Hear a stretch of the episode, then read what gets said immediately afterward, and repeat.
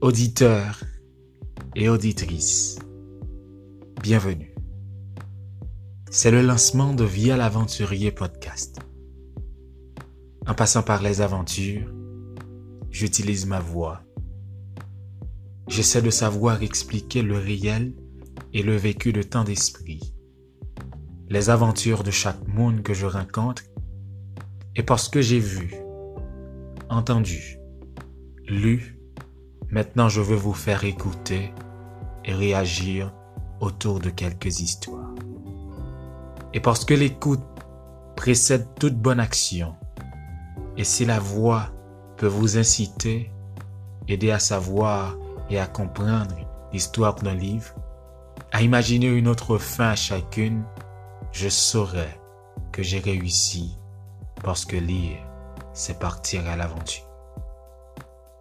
Un aventurier voit toujours les aventures agréables. C'est agréable d'imaginer dire à Dany que c'est beau d'être fatigué quand on fait l'amour. De demander à Jacques Roumain les secrets de l'incarnation de Manuel. C'est beau de penser que le colonel cadet pourrait être un père pour Zune, qu'il pourrait l'aider à devenir une femme au lieu d'être son agresseur d'aider à Martin Gray de répondre à la question la plus dure.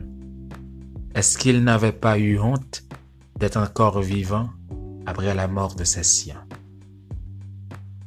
Lecteurs et lectrices, ordinaire que vous soyez, votre nouvelle aventure, c'est désormais d'écouter pour vous faire apprécier l'histoire autrement.